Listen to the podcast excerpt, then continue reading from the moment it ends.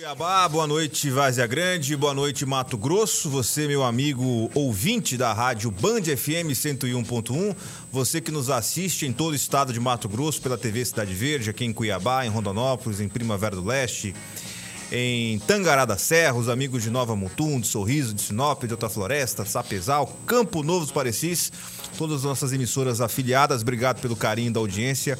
Abraço aos amigos de Juína também, sejam sempre muitos bem-vindos. Vocês que nos assistem também em Porto Velho, no canal 10.1 da nossa afiliada lá é, no estado de Rondônia. Nosso WhatsApp já está liberado, 65996761011. Nosso Facebook também está lá a transmissão, nossa live no facebook.com/barra TV Cidade Verde. Deixa eu dar as boas-vindas ao Onofre Ribeiro. Tirou alguns dias de descanso merecidos, né, Onofre? Boa noite, bem-vindo. Boa noite, Igor. Prazer em revê-lo, prazer em estar com você, prazer em estar com todo mundo. Eu fui ver minha mãe, né, que está com 96 anos, passei a semana com ela. 100% do tempo com ela, porque com 96 anos você não sabe quanto tempo mais ela pode estar conosco. É verdade. Né? E aí você acaba a família grande, você acaba, como eu estou fora, acaba fazendo psicanálise familiar. Faz parte, tá no pacote, né? Não? Aí você vai, você vai cansado e volta cansado. E volta cansado. Bem-vindo novamente. 18 horas e 4 minutos. Antes de apresentar o nosso convidado, eu gostaria de trazer daqui a pouco o Bruno Pinheiro ao vivo, diretamente lá de Brasília, falando conosco, nosso repórter lá na capital federal. Hoje, nós já temos o site da TV Cidade Verde. Hoje é dia de estreia do nosso novo site, o site da TV Cidade Verde. Coloca na capa do site, por gentileza, antes de estar nessa matéria ou tá no print. Esse é o site da TV Cidade Verde, estreando hoje. Nossa equipe prontamente está mostrando aí o nosso novo site. Pode dar uma percorrida, pode descer o site. É o site da TV Cidade Verde, tvcidadeverde.com.br, o site que entra no ar hoje, a partir de hoje, tvcidadeverde.com.br Passou ali o Pop, tá ali o Anderson Navarro, toda a nossa grade de programação, tem o banner da Band é. Como é que é, Onofre? Onofre aí. Daqui a pouco vai aparecer o Onofre. Tem que tirar foto nova, né, Onofre? Esperando você voltar. Né? Sobe e coloca a matéria de Varza Grande agora, por gentileza. De Varza Grande. A matéria de hoje, que, o, que, é o, que a gente estava mostrando agora há pouco, com relação à, à revelação que foi feita é essa aí. A revelação que foi feita hoje no programa do Pop, pelo repórter Arthur Garcia, que a Prefeitura de Várzea Grande gastou quase 4 milhões de reais em projeto do artista Carlinhos Brown. O cantor apresentador Carlinhos Brown da Rede Globo, do The Voice, tem um projeto de meio ambiente. A Prefeitura de Várzea Grande, que essa semana Várzea Grande completa aniversário, na segunda-feira fez o lançamento desse projeto social e hoje, no programa do Pop, o repórter Arthur Garcia revelou que aquilo que seria uma parceria, que seria ali algo altruísta, na verdade foi, foi feito um pagamento de quatro, quase 4 milhões de reais. Abre, por gentileza, o, o, print da despesa da Prefeitura de Vargas Grande. São 3 milhões 872 mil reais para um projeto que tem para ensinar meio ambiente para as crianças de Várzea Grande, para 8 mil alunos. 3 milhões 872 mil reais. O, o, o, Carlinhos Brau teve por aqui, cantou uma música, é, lançou o projeto. Eu não quero questionar a qualidade do projeto, porque eu não vi, não sei como é que é o projeto. É, o Pop mostrou hoje é, parte do que seria. O secretário falou conosco ao vivo com o Arthur Garcia e que teria distribuição de mudas, mas inicialmente disse que seria uma parceria. Uma parceria de quase 4 milhões de reais, aí você consegue até ressuscitar os Beatles. Porque. preciso dizer uma coisa, né? Diga, O que é que o Carlinhos Brown tem para nos ensinar em, em meio ambiente? Perfeito. Ele não conhece Pantanal, ele não conhece Amazônia, ele não conhece. Conhece praia, água de coco e outras coisas verdes alguns de fumar, é, etc. Você resumiu bem. Então, vem aqui. Isso tá é lá. picaretagem, gente. é picaretagem. Tá lá o Carlinhos Brown. Olha que beleza. O prefeito todo fofo ali. É, aí apareceu Rede Nacional na TV, aí pensa que isso é alguma coisa. Isso é picaretagem, gente. Ah, tenha paciência. Não, olha, eu, eu sinceramente, é, 4 milhões de reais na semana que é anunciado o aumento da água em Várzea Grande. Quando aumenta o preço. É, aumentou. É, pois é. E ontem eu ainda falei aqui que é o seguinte, o prefeito de Várzea Grande falou que, que onde tem água tem que cobrar. Eu disse no programa de hoje, então não vai cobrar em lugar nenhum. Né? Porque não, não tem água em Várzea Grande. Todos os dias, todos os programas dessa emissora mostram. Então a festa foi bonita, ó, todo mundo pulando, dançando, felicidade. E Várzea Grande, que é uma cidade cheia de problemas, cheia de coisas para serem resolvidas, gastando 4 milhões de reais para um projeto que não tem pé nem cabeça. Que Várzea Grande, 60, 60% dos imóveis urbanos não tem título. Por que, que não gasta é. dinheiro para ajudar, dar título para o sujeito a reformar casa, fazer financiamento, né? Não, é, é picaretagem, não tem outra explicação, é picaretagem. Olha só, o, o, amanhã, ao longo desta semana, o programa do Pop vai continuar mostrando o desdobramento. Isso saiu já em alguns sites, esse valor exorbitante para esse projeto. E não sei se tem a fala do secretário aí, mas se não tiver, não tem problema, que nós vamos exibir nos outros jornais. Onde ele fala. É, é, essa é a cartilha, Nofre Ribeiro. Volta a cartilha lá, por gentileza. Né, o Carlinhos Brau todo mundo conhece, né? É famoso, é apresentador da Globo, então não tem como não conhecer. Tá ali a nota fiscal, o valor que foi empenhado. Tem, tem ali o, o, o secretário dando uma justificativa. Pode liberar um trechinho aí, por gentileza família, Só um trechinho. onde serão utilizados é os alunos, o profissional será capacitado e a utilização dentro da educação sustentável. Por quê?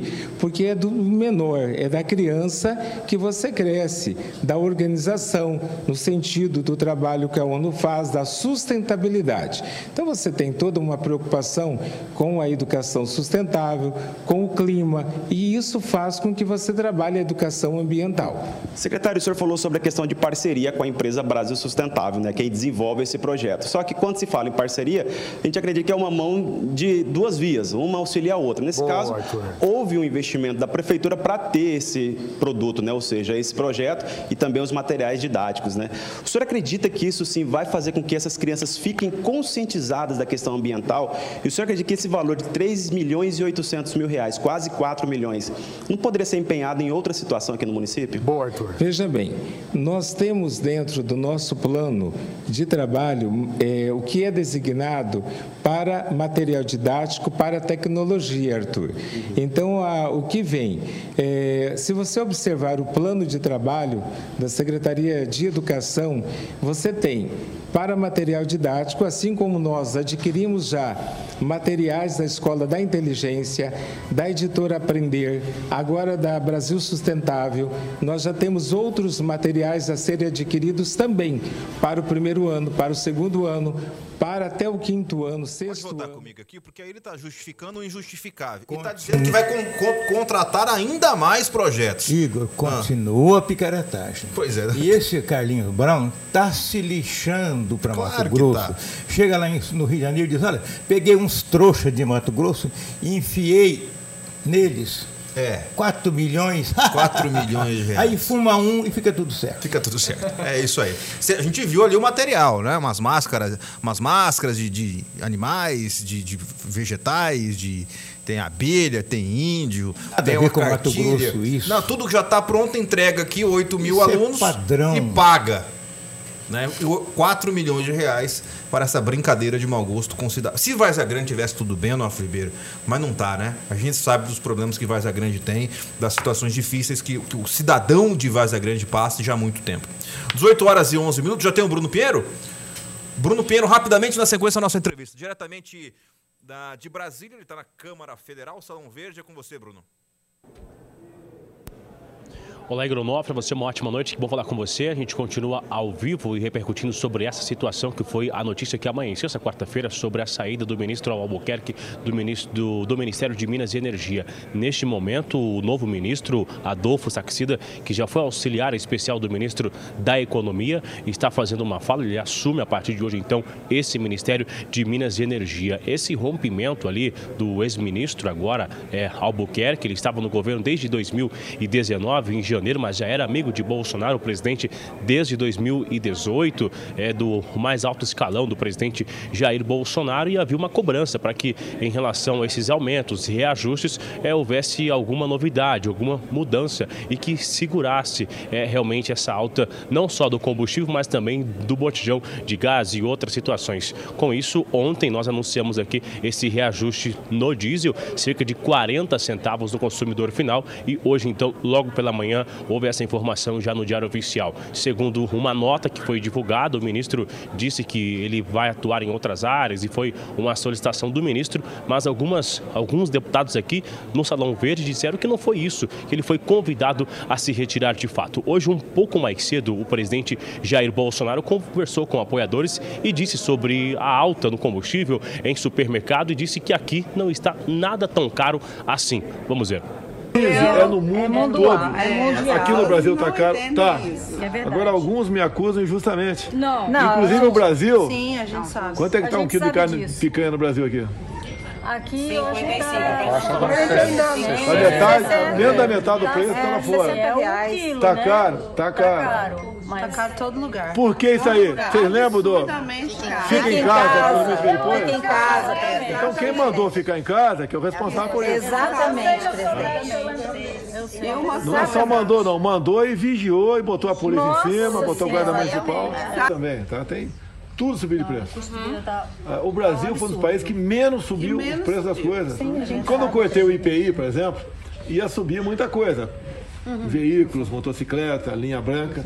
Quando eu baixei o IPI, não quer dizer que na ponta da linha baixou o preço do mercadoria, mas não subiu. Infelizmente o Supremo derrubou. O Supremo não, Alexandre Moraes derrubou parte do, do IPI.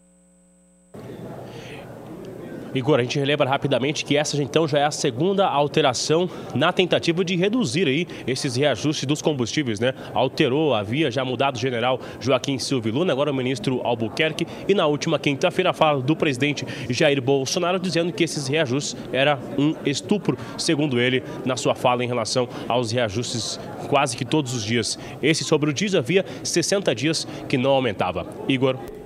Do Bruno Pinheiro, diretamente de Brasília. É, nós estamos recebendo aqui no nosso estúdio o presidente da ProSoja Brasil, Antônio Galvão. Presidente, obrigado por atender nosso convite, estar conosco aqui. Eu acompanho já há algum tempo as suas entrevistas, a sua trajetória na, na ProSoja, em militância política, agora na condição de, de pré-candidato ao Senado, que o senhor é. E eu gostaria, sabendo das características que o senhor tem, de sempre responder aquilo que lhe é perguntado, eu gostaria, primeiro, de dar boa noite, dar boas-vindas e que o senhor já falasse, já que a gente estava falando aqui agora há pouco, durante a exibição do material, daquilo que o senhor viu ali em Várzea Grande. Porque até porque se o senhor virar senador, Várzea Grande está em Mato Grosso e certamente o senhor, na condição de senador, caso seja eleito, é, falaria desse tema na tribuna do, do Senado. Seja bem-vindo ao nosso programa. Obrigado, Igor.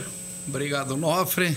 Já se conhece aí há tantos anos, né, Onofre? Essa longa militância da gente nas entidades, todos aqui do estúdio, a quem nos ouve nesse momento, nos assistem. E o que eu posso dizer, Igor, que é vergonhoso, né? Semana do aniversário do município, município que a gente conheceu como cidade industrial, e hoje a gente vê dizer praticamente as traças. Quando chegamos aqui em Mato Grosso em 86, a gente já ouvia falar que faltava água em Várzea Grande. E agora deu um aumento ainda na água na semana que você comemora o aniversário e recentemente tive com uma pessoa que já estava 4, 5 dias sem água na casa dele, lá em Várzea Grande. Então quer dizer que o problema perdura. Justificativa que eu vi você falar aqui que o aumento tem que dar para quem recebe água, e eu concordo. Mas e quando você não recebe água? Como é que você faz? Você tem uma taxa é. que você tem que ir aonde? Tomar um banho? Você necessitar, igual a gente viu esse depoimento. Então, a gente é difícil falar que Várzea Grande é uma política bastante enraigada, mas a gente viu um município que era pujante até, podemos dizer isso há mais de 30 anos atrás, com a cidade industrial, e hoje na situação aí que está. E olha que a nosso lençol freático de Várzea Grande, ele é bastante raso, poderia se tirar água para poder distribuir para a população em qualquer lugar. Temos um rio que tem água abundante aí, que o rio Cuiabá passa dividindo o município de Cuiabá com Várzea Grande. E você dizer que falta água ainda é um absurdo. Isso é o básico do básico. Para mim, ainda a água tá como a primeira das necessidades, até acima do próprio alimento. Então não tem discussão. A água, o ser humano hoje, se tu ficar sem beber água com três, quatro dias, não dura uma semana, você morre. Três, quatro dias você está com a tua garganta, você está com a tua boca cheia de ferida. Ainda o alimento depende, que nem o Ionofre, por exemplo, que temos aí uma sobra, né, Ionofre? É uma reserva, Nós né? podemos aí uma reserva, nós podemos aguentar aí uns 35 dias fácil até para você morrer de fome. Mas a água é o básico do básico de qualquer civilização, seja ela humana, próprio animal, não tem quem resista sem água. E a água tem que ser tratada, lógico, que tem uma mínima condição para se beber. E ver um município hoje, que é o segundo maior município do estado, com todo esse lençol freático, como falou, com o rio nas proximidades, aí vem investindo numa cartilhazinha para dizer que parte ambiental. O que, que é isso? E Nofre colocou, será que ele é a primeira vez que é em Mato Grosso veio buscar esse dinheiro, a parceria? E não Será é pouco dinheiro, né? não, Não sabe não é, que não é com pouco dinheiro. certeza que não é. Você veja aí que não tem, não tem lógica. Não tem o mínimo sentido você dizer. Sabe que é tão difícil assim do professor, do pai, da mãe dizer para o aluno que lixo tem que ser no lixo? Porque o que, que ele vai ensinar para essas crianças ambientalmente? Primeira coisa que tem que ser fazer, como nosso ex-ministro Ricardo Salles sempre falou, nosso problema está dentro da cidade, não está no campo, não está lá fora. E o que, que é o nosso problema? É lixo. Hoje, Cuiabá, você anda aí, tem muito lixo, mas Várzea Grande ganha longe nesse assunto. Então, para você ensinar a criança dentro da casa, educação do pai, da mãe, ou professor recomendar, não precisa fazer cartilhazinha para mostrar, porque o grande gargalo que temos no mundo hoje é o que fazer do nosso lixo. E você sabe que o nosso lixo, se você fazer o mínimo de um trabalho dentro de casa, você recicla 100% dele. Que eu já tive uma discussão acirada, uma época dessas, lá em Sinop mesmo, onde a gente reside na Câmara, que estavam lá culpando o prefeito para tudo na questão do lixo. Principalmente professores, aí, que às vezes tem muitos que querem ensinar e não fazem a tarefa deles. Eu perguntei para eles se eles comprariam ou compravam alguma coisa que levavam para dentro de casa que fosse estragado. Diz que não. Então, por que que você tem que estragar para sair de dentro de casa? Porque tudo que você leva, a embalagem que você leva, com a tua carne, será que quantos passam uma água para tirar o sangue que sobra daquela carne para não se tornar um problema? O próprio, o próprio, o próprio embalagem, você tem um suco, você tem o leite, você tem qualquer coisa. Quantos têm coragem de passar uma água para lavar, para você não jogar no lixo, onde vai se criar um problema grave? Então, você, o mínimo que você fizesse dentro de casa já começava a resolver o problema. Agora, vergonhoso um município igual esse faltar água ainda, que é o básico do básico para a população. O senhor é, tem um histórico é, de trabalhar na questão do setor do agronegócio. Mais recentemente, nos últimos anos, tem dado opiniões políticas e é legítimo que isso aconteça. E agora se colocou na condição de pré-candidato ao, ao Senado. Por qual motivo o senhor deseja, pensa em se tornar um político e entrar na política já com a vida consolidada de forma econômica, tendo sucesso na vida empresarial, como produtor rural, é, como membro de uma associação importante, como presidente de uma associação importante que é a ProSoja Brasil? Por que, que o senhor pensa em entrar na política? Bom, Igor, a gente já tem um histórico, você falando da atividade da gente, familiar, de tradição de meio rural, de viver sobre isso, meus avós, meus bisavós, vai na Itália, os bisavós, meu pai, e eu fui o único também da família de seis que acabei ficando na atividade. Também tinha saído. A gente é oriundo de uma pequena propriedade no sul do Brasil, mais especificamente no Rio Grande do Sul, e a gente sabe da dificuldade, isso você vê há 40 e tantos anos que eu saí de lá. 79, que eu saí com 21 anos, a gente vê da dificuldade. Saí um período, um pequeno período curto, quando fiquei no Paraná e por sete anos, onde eu ali fiquei bancário, fui bancário alguns meses no Bradesco, mas a gente não nasceu para aquilo ali. Fiquei caminhoneiro, depois fui dono de restaurante, já comecei a mexer com atividade de novo agrícola no Paraná, em Guarapuava, e em 86 eu acabei migrando para Sinop onde a gente sonhava e via aquelas lavouras, já que tinha naquela época, né, o Nofre, olha que 86 para hoje, a diferença era grande. E aquele sonho não saiu, só que a gente saiu, dizer, do campo naquele momento, a propriedade, mas ela não saiu da gente. Quando eu falo, a gente carrega no sangue a atividade que você faz, igual vocês aqui como repórter, com certeza vocês têm que carregar dentro do sangue essa adrenalina de gostar do que você faz. a gente acabou voltando à atividade. E no decorrer aí desses anos todos, aquela grande crise que acabou acontecendo em 2005 aí, que o Nofre acompanhou bem já, até para nossas idades, né? Você é mais novo, né, Igor? Você não nem 36. lembra. Pois é, 36. Você tinha aí 17, 18 Por aí. anos, isso foi 17 anos atrás, em 2005, nesse período, nós estávamos numa crise em 2005, tamanha, manifesto, protesto. Sobre a questão do endividamento, você veja que na época uma, safra, uma saca de soja, uma saca de arroz, em 2004 passava de 40 reais. Aí o teu custo sobe junto. Aí, de repente, em 2005, a saca de arroz aí veio aí 6, 7, 8 reais. A soja veio para metade do preço. 2006 a soja baixou mais ainda pela metade do valor que já era. Você vê, caiu aí para 13, 14 reais em 2006, quando se vendia acima de 40 reais em 2004. Então isso tornou uma crise muito grande. E a gente sempre, desde o tempo de escola, a gente sempre teve uma liderança na sala de aula.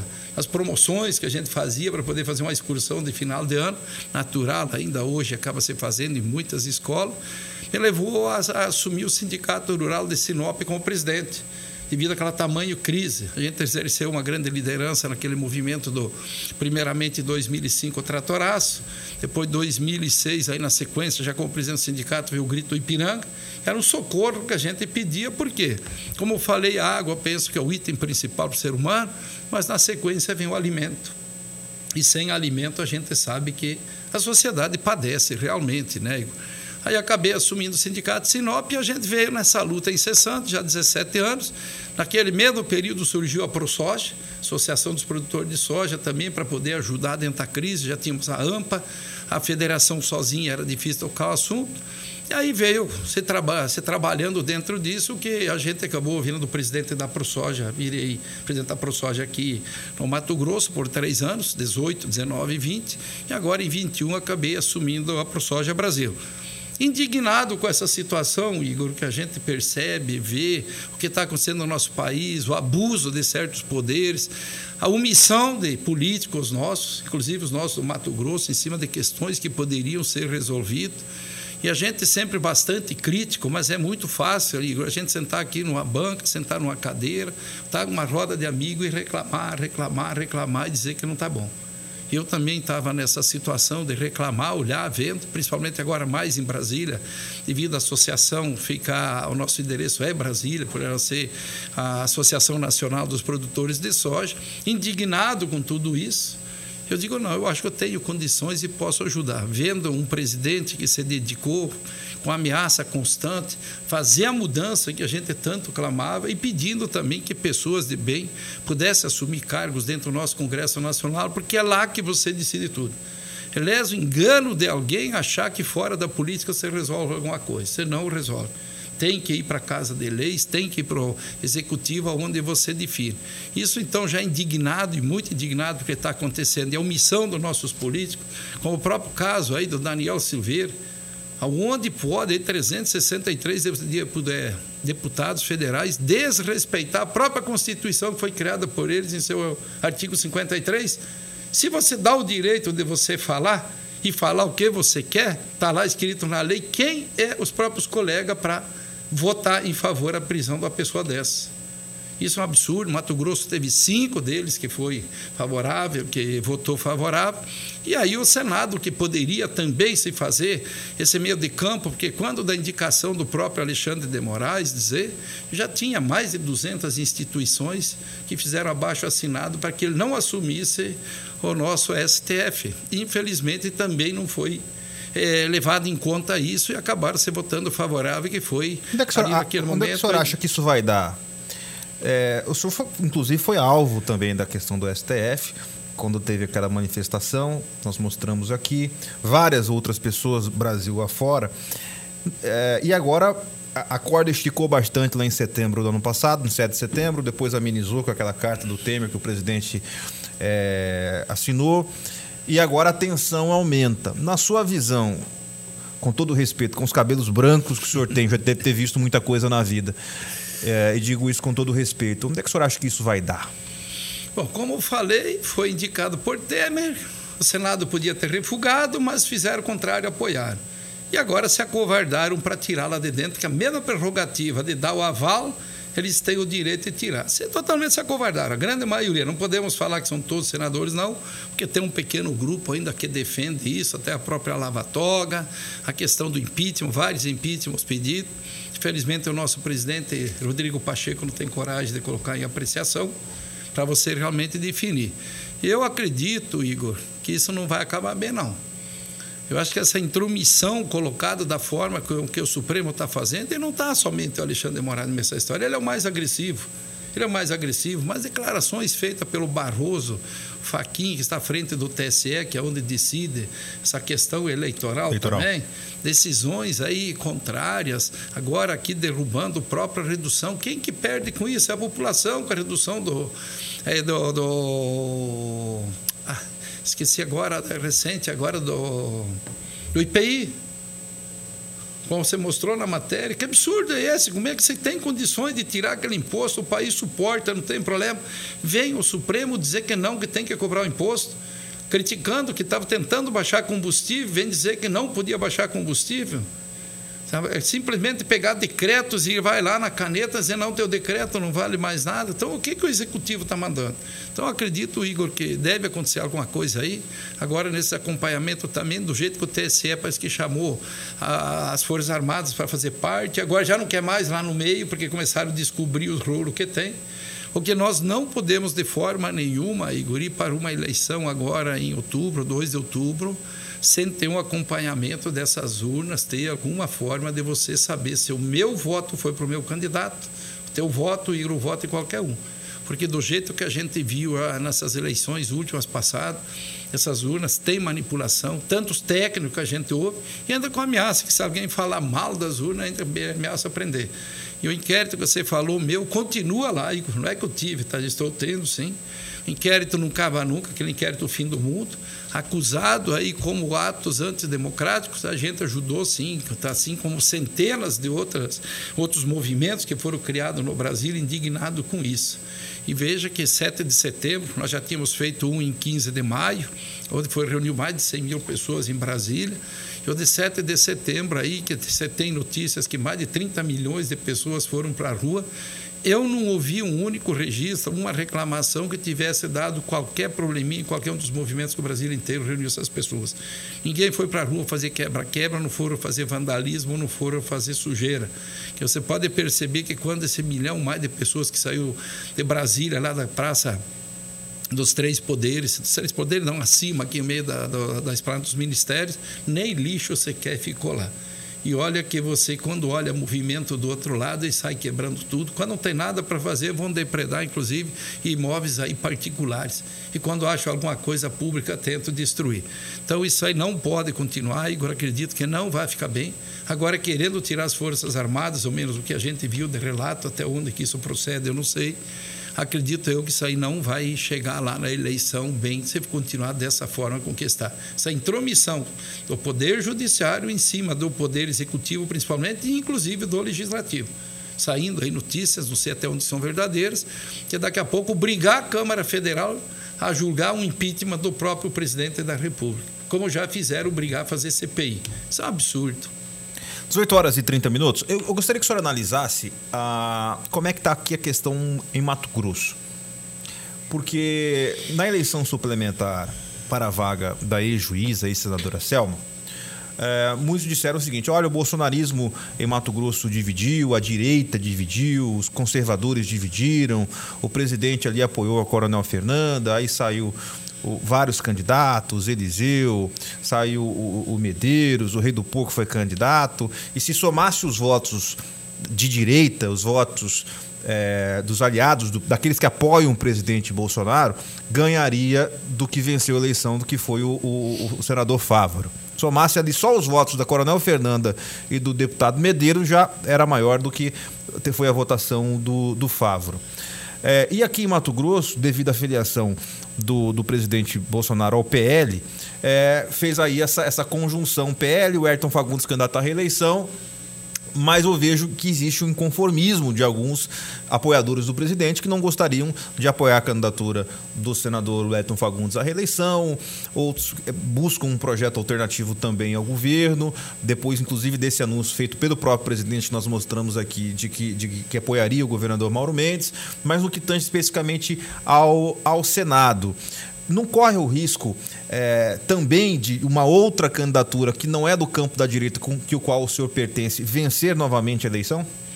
Bom, o senhor não está preocupado com isso? Eu acho que a gente está vivendo um momento bem diferente de 2020, naquela suplementar e de hoje. Inclusive, estava pré-candidato também naquela. Se vocês lembrarem, era para É ser em abril aquela É eleição.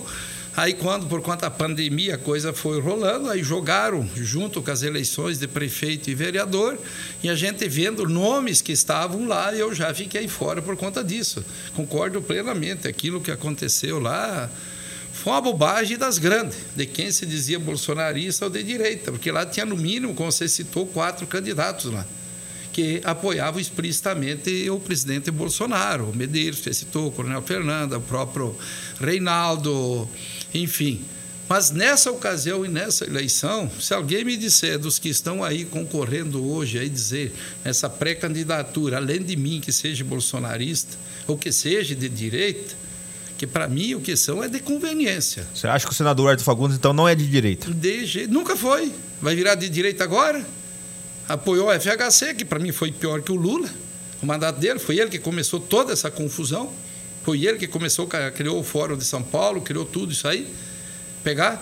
Aí quando entrou, entrou o Lula, foi para o lado do Lula. Entrou a Dilma, foi para o lado da Dilma. Entrou o Temer, foi para o lado do Temer. E para vir para o lado do Bolsonaro, só veio agora o ano passado para cá, praticamente se declarando, começando a falar, porque era o respiro final, era o TI para tentar a reeleição. Então não existe nenhum dos que estão aí postos hoje, declaradamente aí que estão aí como pré-candidatos a essa senatória, além de mim, que a gente sempre apoiou o Bolsonaro mesmo antes dele se eleger presidente. Vinha já acompanhando ele na questão quando é deputado federal.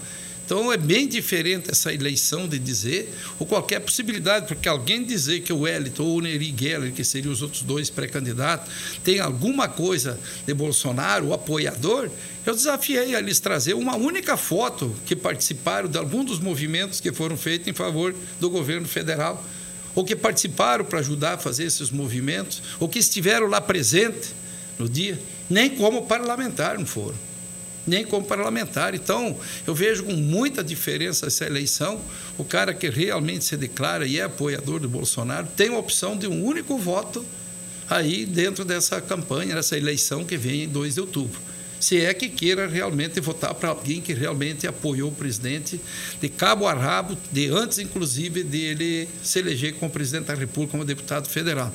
Então, é muito diferente dizer a quantia de candidatos, vamos ter bem menos candidatos, pelo que a gente está percebendo também a disputa para Senado, e do que se manifestou até hoje aí, com certeza, além de mim, não tem nenhum aí que seja bolsonarista. Ainda com relação a essa questão, eu perguntei do Senado, mas eu vejo também, nós mostramos aqui na semana passada, que existe um atrito grande eh, dos apoiadores do presidente da República também na disputa à Câmara Federal. Inclusive com o presidente do partido do senhor, o, o Vitório Galho. Ontem eu mostrei, mostrei um vídeo aqui eh, do Vitório Galho respondendo o deputado Nelson Barbudo, que deu uma entrevista a um site da capital dizendo que o que o presidente mandou tem que obedecer e que o Vitório Galho estava ali, ele, o Medeiros, eh, querendo ciscar para outro lado, inventar uma moda e tinha que obedecer o presidente. Mostrei aqui no programa a resposta do deputado Medeiros, eh, dura, ah, e também do deputado Vitório Galli, ex-deputado Vitório Galli, dizendo o seguinte: olha, tem que cu- vai cuidar da sua vida, deputado Barbudo. Como é que o presidente está vendo esse movimento? Porque quando o presidente veio aqui é, alguns, algumas semanas atrás, ele colocou o Vitório Galli no carro. Ficou todo mundo de orelha em pé, meio chateado. O Galli veio aqui, rolou uma ciumeira, para falar linguagem popular, mas rolou uma ciumeira, porque o Galli é ex-deputado, é do PTB, não é do partido do, do presidente, mas é amigo do presidente. Desfilou em carro aberto com o presidente. Aí o presidente, obviamente, vai seguir a orientação do partido, ele vai para um partido que ele vai ter que apoiar quem é, quem é- quem é desse, desse partido. Mas como é que o senhor observa esses atritos e de alguma maneira isso pode atrapalhar o desempenho do presidente aqui em Mato Grosso, que é um estado que, que as pesquisas mostram que ele será vitorioso aqui em Mato Grosso? Bom, eu não vejo que possa atrapalhar dizer o cara que está decidido vitar, eh, votar na reeleição do presidente, esses pequenos atritos, podemos assim dizer, né? Uhum. Eu acho que eu, o meu barbudo também, amigo da gente e tudo, acho que ele também deu umas pisadas na bola naquela discussão quando do PSL, para que lado ele ficou, para que lado ele foi. Então ele também deu uma pisada na bola, acho que não tem muito o que direito de falar, principalmente sobre o Vitório Gale. Quando ele falou de baixar a temperatura, o presidente, eu acho que ele foi mais claro para o Medeiros. E se baixar a temperatura até agora, eu não entendi o que, que é que você tem alguém que com certeza que. Ele citou Medeiros, né? Ele, falou, citou, Medeiros, citou Medeiros. Ele não citou o nome do Gale. Pelo contrário, ele citou o nome do Gale quando falou que praticamente toda semana, semana. fala com o Gale. Então, algum apreço ele deve ter. Então, eu falo que hoje o eleitor matogrossense, para dar apoio explícito ao nosso presidente Jair Bolsonaro, tem uma grande opção também aí na questão de deputados federais aí que estão aí hoje com pré-candidatos. E sabe muito bem, muito bem naqueles que não devem votar também que não deve ir para agora serem reeleitos os que trabalharam praticamente contra essa legislação que está se encerrando nesse ano. Então tem opção, sim. Eu acho que essas acusações aí, o conversa dessa forma, acho que ele também foi infeliz nessa colocação é, do Barbudo em relação ao Galho. Eu acho que ele foi uma infelicidade tamanho. Não sei se aquela, quando ele decidiu ir para o lado do dinheiro, que ele quis ir com o Bivar, por causa do PSL, do número de deputados, o dinheiro que viria para as eleições, que outra coisa, Igor, esse recurso que é destinado aí é para se fazer eleições e tal, é outro absurdo. Isso aí não devia existir que esse recurso aí ajuda muito poucas pessoas dentro desse contexto todo, poucos partidos que têm uma expressão até relativamente grande. Mas se tu pegar esse montante aí, por exemplo, se você quer solucionar o problema de milhares e milhares de famílias, aí até fazer moradia, seria bem melhor investido. Então, eu mesmo não vou usar o recurso que vem aí para o PTB, que sempre tem aí um recurso, eu não vou usar já. Falei para o próprio Gali, que é o presidente do nosso partido, se querem priorizar os candidatos aí, outros candidatos, mas a minha parte eu não quero. A minha parte, a gente está conversando com o nosso setor, estamos conversando com o comerciante, cada um ajudando um pouquinho, a gente pode fazer uma política com pouco gasto, um pouco gasto, que é um absurdo, que a gente ouve falar de números que você gasta aí dentro de uma eleição. Isso não vai acontecer comigo, com certeza. Acredito que esses anos todos que estamos em Mato Grosso, esses 17 anos, o trabalho que a gente fez, o apoio incondicional ao nosso presidente pela política que ele está fazendo, deixar claro que poderia ser o Nofre lá de presidente, podia ser você, Igor ou eu. Eu tenho certeza que se estivesse fazendo a mesma política que está sendo feita no governo federal, do combate à corrupção, à criminalidade, tentar melhorar o país de todo jeito, mesmo essa pessoa podia ser qualquer nome, estaria sendo apoiada também. Mas nesse momento, quem teve a coragem de colocar a cara, a tapa, bater, é Jair Messias Bolsonaro. Então a gente tem que dar esse apoio com certeza para ele e escolher, logicamente, aqui dentro do Estado, e temos nome parlamentares que vão ser muito fiéis nessas mudanças que são necessárias ao país e que estão empatadas lá, ou paradas dentro do nosso Congresso Nacional, porque a gente atua direto lá com o presidente da entidade, sabendo da necessidade que existe e, infelizmente, sentam em cima delas lá, os parlamentares, tanto no Senado como na Câmara Federal, e esperam fazer negociata para poder favorecer, e é o que a gente percebe claramente isso lá dentro. Então o país não pode padecer por vontade de algum político que está lá, que não são poucos também, quanto a essa questão dessa situação, deixar aí, tem PECs importantes tramitando, tem essas PLs importantes tramitando, infelizmente não há. Então, eu acho que o cidadão mato-grossense tem opção, sim, para a Câmara Federal, de pessoas bem mais íntegras do que muitos que estão lá hoje. Você acha, Galvão, que esses nomes que estão postos para o Senado, pré-candidatos, você, o Wellington, o Neri, a Natasha e eventualmente mais alguém, você acha que todos conseguirão chegar lá, dado esse ambiente de partidário, de apoios, que está muito confuso? Você fala chegar até a eleição. Convenção. É, é, porque senão, se era para chegar no Senado, só vai um. É, exato. Mas depois chegar na convenção, isso aí, candidato. Acredito, viu? Acredito, talvez, o problema partidário, né? Nós aí, nós três ou menos, o que a gente ouve na rua, o que a gente conversa, eu, Wellington e o Neri, não teríamos problema de legenda. a gente ouve algum conversa em volta que a Natasha teria mais problema por conta do partido que foi, por conta de apoio do partido para candidatos aí, ou no grupo que já tem o pré-candidato, no caso, ao Senado, né? Então a gente via uma certa, um pouco mais de dificuldade para poder chegar na disputa propriamente dita, né, Onofre? Passar na convenção e realmente se tornar candidato. São 18 horas. Eu, eu só Claro. na vontade. campanha, é, com a experiência de líder classista, a experiência de. É, especialmente da dirigindo a soja nacional numa hora em que o país está tão confuso, o que, que você entende que é a linha de, de, de, de discurso numa campanha para senador na sua posição? Onofre, eu vejo hoje, principalmente a senatória ou deputado federal, as duas casas você tem que passar qualquer trâmite. Eu acredito que, primeiro de tudo, que cada um tem que exercer um mandato mais aberto, Onofre, mais transparente. Fazer e olhar para um Brasil que tanto clama e que tanto precisa e fazer com que essas mudanças que o Brasil precisa aconteçam. Punições, por exemplo, o nosso, o nosso Código Penal, é uma vergonha do que se acontece aí. Uma discussão hoje que você está falando em segunda instância, tem muitos aí que rouba pouquinho, que eu não concordo com nem com pouco, nem com bastante, ele já vai preso sem ter julgamento, não está preso. Outros estão lá com julgamento até de segunda instância e estão soltos.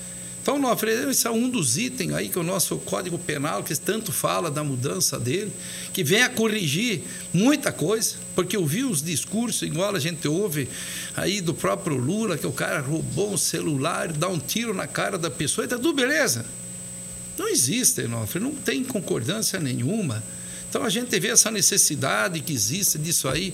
Outra coisa, Onofre, principalmente dentro do nosso setor, a gente tem que fazer umas políticas de mais garantia para quem produz o próprio alimento, Onofre.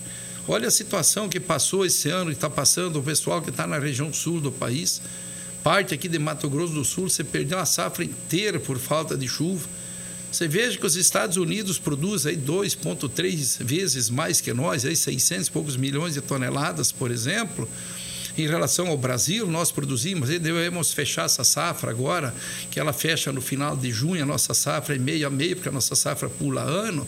Nós devemos fechar em torno de 270 a 275 milhões de toneladas.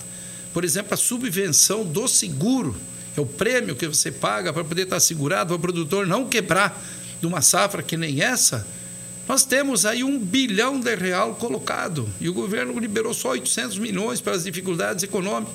Você sabe quantos Estados Unidos têm de subvenção para não acontecer isso? Porque se faltar o alimento, acabou a população. Você sabe quantos Estados Unidos colocam na subvenção?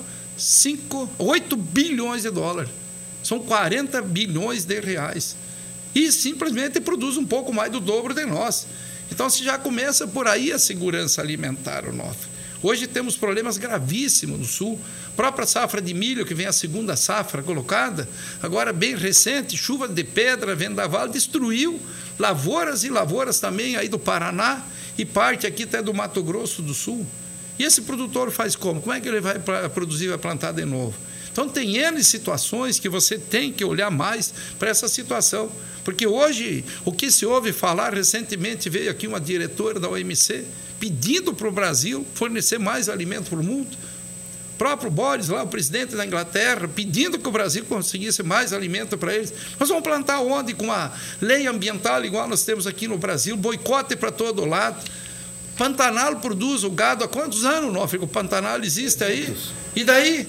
O Pantanal destruiu nesses 300 anos, agora se querer tirar até essa produção centenária que existe aí dentro, própria região do Araguaia lá, que o que produz é um gado, consegue se virar, a parte baixa também, o período fica alguma coisa alagada no período chuvoso, agora você querer tirar aquela pequena produção que já tem lá também, como é que aquelas famílias vivem? O próprio Vale do Guaporé está sendo discutido, é muito fácil, para quem tem salários aí de 20, 30, 40 mil reais na conta, pagar caro num quilo de carne, pague 100 reais, pague 200 reais, pagar 50, 60 reais, vamos dizer, um pacote de arroz. E aquele cidadão que tem um, dois, três salários mínimos, como é que ele faz? Para comprar essa comida, como você viu aqui na reportagem. Então, preocupa muito é isso, Onofre. Todo lado, uma parte da sociedade, principalmente quem tem alguns poderes, tenta boicotar a produção de alimento. Nós temos hoje, utilizando a nível de Brasil, menos de 8% do nosso solo para fazer a agricultura que a gente faz e inveja o mundo. Agora, recentemente, dentro dessa crise aí que está alimentar aí no mundo, a garantia de você ter alimento, vocês acompanharam aqui. A própria Alemanha liberou para você fazer abertura de áreas que estaria lá, vamos dizer que fosse a reserva de gado. Também liberou. É, França, unidades de conservação, e daí vem encher o saco aqui. E, e a França enche o saco É, aqui, e né? enche o saco aqui, todos eles enchem o saco, só que o Macron é mais. Vem encher o saco no Brasil, que tem dois terços com- é, em reserva intacta da forma com que vejo aqui, seja área de campo, seja área de cerrado, seja área de caatinga, ou seja área de floresta. Quer dizer que nós temos dois terços preservados. Um terço disso está dentro das propriedades particulares. O outro está em unidades de conservação, reservas indígenas. Quem são eles para vir aqui? Então, para eles ter segurança alimentar, eles estão lá derrubando partes das matas que já não sobrou quase nada, para eles poderem utilizar o solo, porque você não tem outra forma de produzir o alimento sem usar o solo. Agora aqui se complica de todo jeito, de todo jeito, que você não pode mais mexer, como parece que o cidadão não faz mais parte desse planeta. Então sabemos aí que existe uma previsão de chegarmos aí próximos a 10 bilhões de habitantes em 2050, só falta 28 anos. Hoje temos 7,5 e estamos com dificuldade de alimento. O que que nós vamos fazer para suprir essa demanda? Então hoje eu vejo isso com um risco muito grande, sério.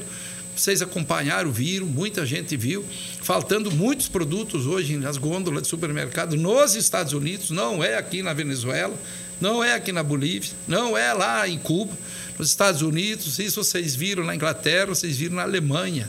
Nós não estamos falando de país subdesenvolvido e não estamos falando de país aí quebrado, vamos dizer, o falido.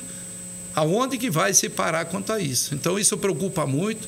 Os altos custos que nós temos aí, nesse ano especialmente, dos fertilizantes e alguns defensivos. Novamente, vocês viram esse circo do ano passado. Faltou herbicida aqui para você poder fazer as lavouras, fazer o nosso plantio direto. E hoje a indústria fala que não vai faltar e vai faltar de novo. O Nofre pode ter certeza vai ter problema de abastecimento de insumos para a gente poder fazer essa produção. E a safra chega, se você não fazer, você perde ela. E se perder uma safra, você sabe o que vai acontecer. Inclusive, eu tenho falado muito, Igor, na mídia internacional, que esses boicotes que a OTAN está fazendo aí hoje para carregar o fertilizante, que a Bielorrússia, por exemplo, não tem guerra lá. A guerra está dentro da Ucrânia e da Rússia. Por conta de prender um ex-presidente corrupto, a OTAN fez um boicote para a Bielorrússia. Não deixa embarcar. E ela fornece para nós aqui no Brasil um pouquinho mais de 20% de todo o potássio, não consegue embarcar. Porque ela tem que usar o porto na Lituânia. E a Lituânia está dentro da, do, do, do, consórcio da OTAN, que são 38 países. Mas quem é que manda na OTAN? Aquela meia dúzia, esses que nós citamos agora aqui. Então, inclusive, tenho falado muito na mídia internacional a ONU tem que baixar uma resolução urgente que todos os insumos que é necessário para a produção de alimentos no mundo e o próprio alimento, seja in natura ou ele já transformado, não pode ter boicote, seja qual for o problema geopolítico que tem no mundo. Não vai ser uma guerra, uma guerrinha, podemos assim dizer, com aquela bronca que tem lá, porque hoje, historicamente, no mundo, se morreu muito mais gente de fome historicamente, que todas as guerras, todas as pandemias, endemias que houve. Então você veja que não é motivo de se boicotar dois importantes países no fornecimento de um item muito importante para a agricultura mundial, especialmente brasileira, que é o potássio. E ele está concentrado dentro da Rússia e da Bielorrússia principalmente. São 18 horas e 50 minutos. Tivemos uma aula aqui de geopolítica econômica.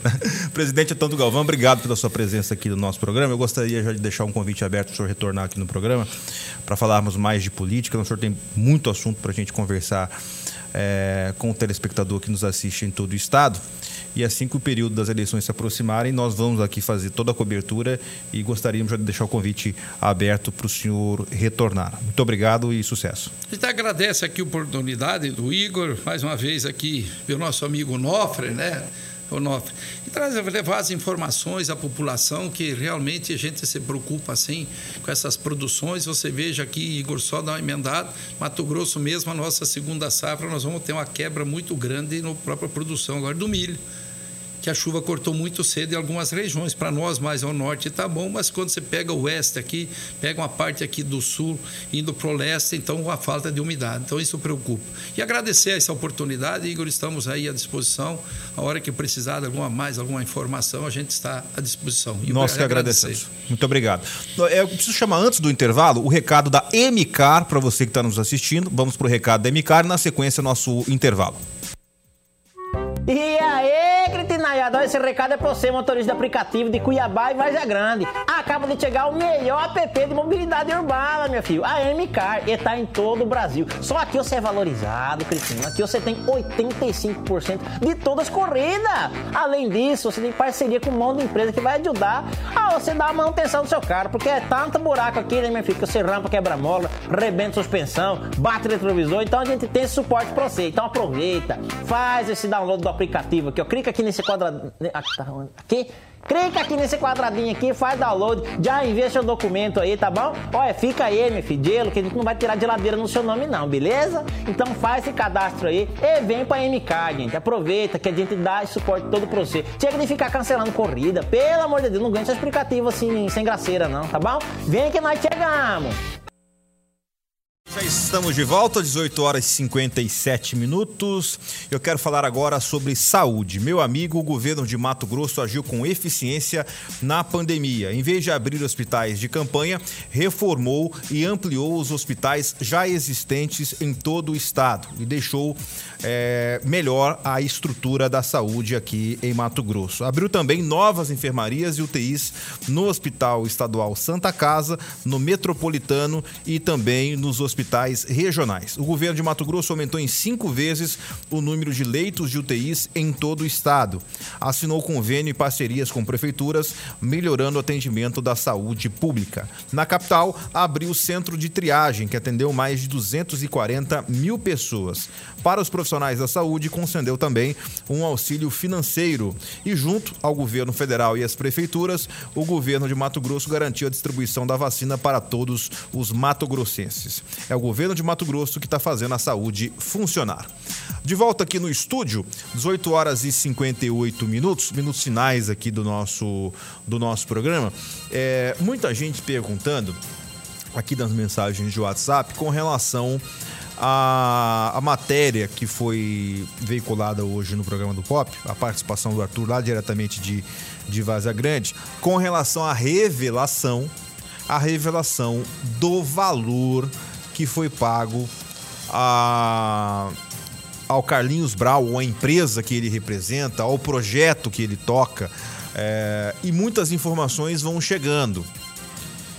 Amanhã no programa do Pop, o tema será abordado novamente, reafirmando esses detalhes, trazendo mais informações e a repercussão. E a repercussão. Vários sites de notícias de Mato Grosso já publicaram, vários sites aqui de Cuiabá já noticiaram esse, esse valor, inclusive fazendo a comparação com aquilo que falta em Várzea Grande. E amanhã no programa do Pop, muitas mensagens que chegaram ao longo do dia serão mostradas, mostrando esse contraste. O contraste de um município que investe 4 milhões de reais numa cartilha de meio ambiente, e olha que aqui a gente defende o meio ambiente, tem nada contra o meio ambiente. Mas tem escola que está a situação precária no Alfredo Ribeiro. Amanhã não vamos mostrar. A cartilha vai estar tá lá novinha, a máscara, o vídeo do YouTube que já está no YouTube lá, mas tem, tem escola em Várzea Grande que, que o, o, padrão é de baixíssima qualidade. E eu não vou nem falar da água. Tô falando de comparando educação com educação. Os demais programas aqui da emissora vão mostrar e a gente vai fazer essa comparação. Cartilha, ok, 4 milhões de reais. Mas vamos mostrar obras paradas em escola. Não vou entrar em detalhe, mas é o material farto que será mostrado no programa de, de amanhã. Eu lembro, Nofre, daquela frase que, que muita gente não gosta que, que seja dita, né? Mas tem coisa que só acontece em Varza Grande. Só. Né? Só é triste. Triste esse tipo de coisa e a naturalidade com que isso é, é tratado pelos políticos, né? Amanhã você vai continuar acompanhando na nossa grade de programação e no programa do Pop mais detalhes, a repercussão e a indignação do cidadão de Várzea Grande. Porque se o cidadão entendesse que tá tudo bem, não, beleza, é normal gastar 4 milhões.